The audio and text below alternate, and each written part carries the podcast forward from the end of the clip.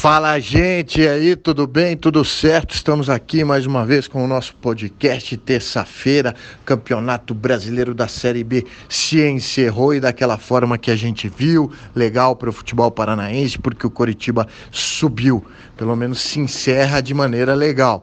Não foi perfeito porque o Londrina acabou decepcionando e já tinha caído no último fim de semana. O Londrina que vai disputar a Série C do Brasileirão.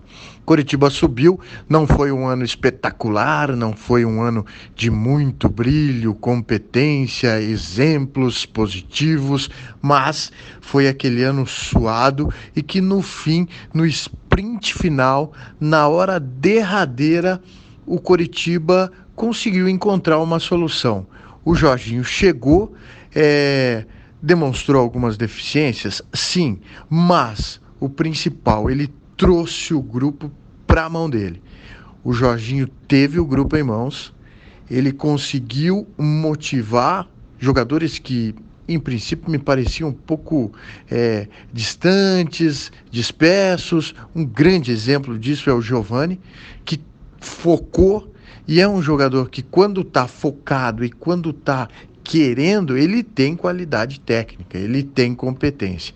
O Giovani é o grande exemplo do que fez o Jorginho com o time todo. Trouxe todos para o seu melhor. E o Coritiba conseguiu esse acesso. Ah, mas e o Rodrigão? O Rodrigão não encaixou na postura do Jorginho. E é interessante que o Jorginho fez uma aposta.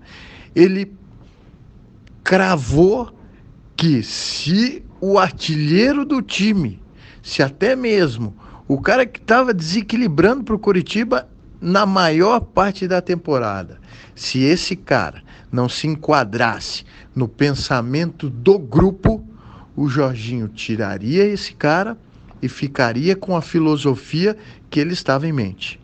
Ele bateu o pé, o Rodrigão não se encaixou.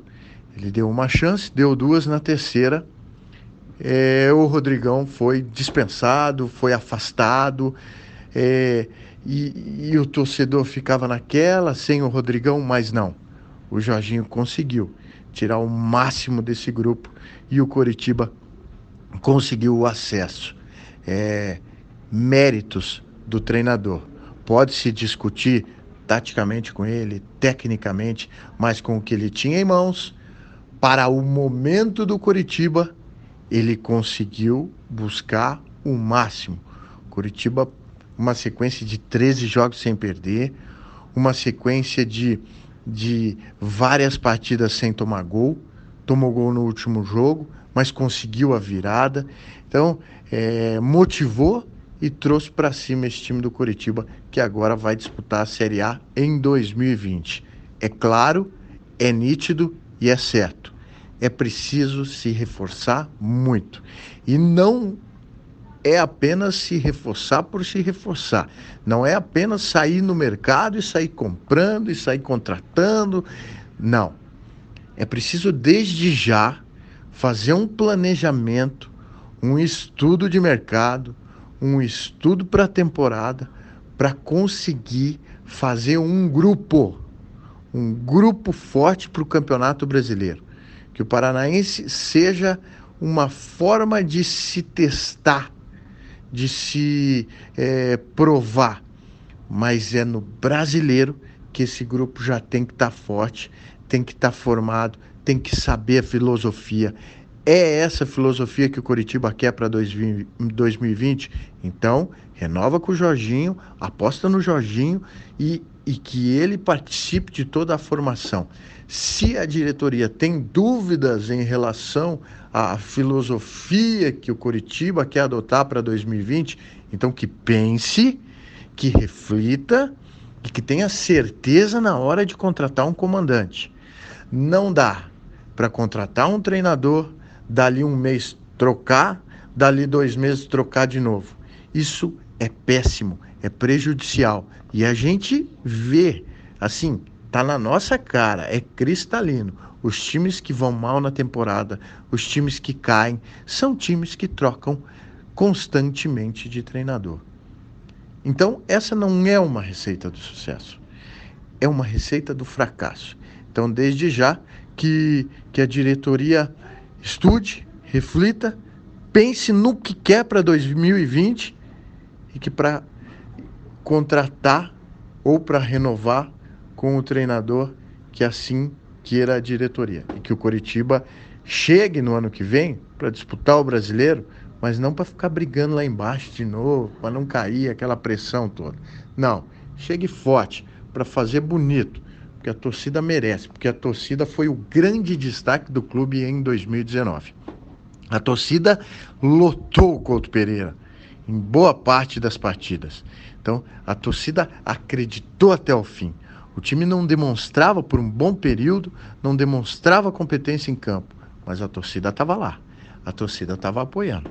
Então, se essa semana ela está comemorando, ela está aliviada e ela está merecendo uma temporada bem melhor daqui para frente. Temporadas bem melhores, porque os últimos anos foram terríveis. Quando não estava brigando para não cair, caiu.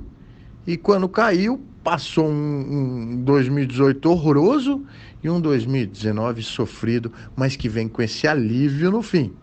Então é preciso aproveitar esse momento de, de euforia, de empolgação, para fazer a coisa acontecer, para fazer a coisa certa no ano que vem.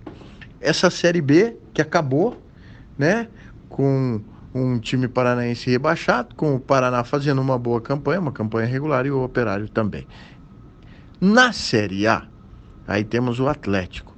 O Atlético que ainda é, tem jogo amanhã, né? Quarta-feira, despedida do torcedor na arena. Mais uma vez, o torcedor já está provando que vai na arena. Também para brindar o ano que foi, né? Para se despedir do time é, em grande estilo. Porque foi um ano espetacular, histórico para o Atlético, campeão da Copa do Brasil, é, campeão do torneio do Japão, participou da Libertadores, teve momentos especiais. É um jogo especial para o Atlético, que já deixou claro que é o G4, está chegando, já chegou, tem a mesma pontuação do Grêmio e vai brigar por uma vitória contra o Santos do Jorge Sampaoli amanhã para se manter ali. Se não no G4, mas muito pertinho e no fim conseguiu uma graninha a mais, né? Porque o quarto recebe mais do que o quinto. Então recebe uma graninha a mais, todo mundo sai de férias, descansado para a temporada do ano que vem, que promete ser legal, hein? Promete ser boa, tem muita coisa para o Atlético, já está na fase de grupo da Libertadores, tem tem Copa do Brasil, tem Brasileiro, vai usar mais uma vez o Paranaense como, como aquela, aquele laboratório. O Atlético anda fazendo quase tudo certo, né? É, anda ganhando nota 10 aí nos últimos anos. Então, é repetir o que vem fazendo e, e, o torcedor fica na expectativa, né? Será que o Atlético vai conseguir fazer um, um, mais uma vez um time equilibrado, um time sem estrela, um time sem jogadores que ganham rios de dinheiro, mas que mesmo assim é, consegue desempenhar em campo, mas que mesmo assim juntos formam uma equipe muito boa, competitiva, a ponto de disputar títulos, Copa Sul-Americana, depois Copa do Brasil. É claro que o Atlético está de olho em Libertadores, claro que o Atlético está de olho em Brasileirão, está nesse patamar, pode sonhar. Mas aí fica a questão. É, o Atlético estuda muito suas contratações. O Atlético tem um departamento é, científico para isso, praticamente. Estuda, reflete, coloca dados acredito que o Atlético vai fazer um grande ano, a começar por um treinador, né? Ainda existe a expectativa quem vai ser o técnico do Atlético para a temporada do ano que vem. A gente fica só de olho, mas antes de falar no ano que vem, tem esse ano. E esse ano tem dois jogos ainda para se fazer para fechar com chave de ouro a temporada de 2019, que foi para lá de especial e eu tenho certeza que o torcedor do Atlético há de concordar comigo. Um grande abraço, pessoal.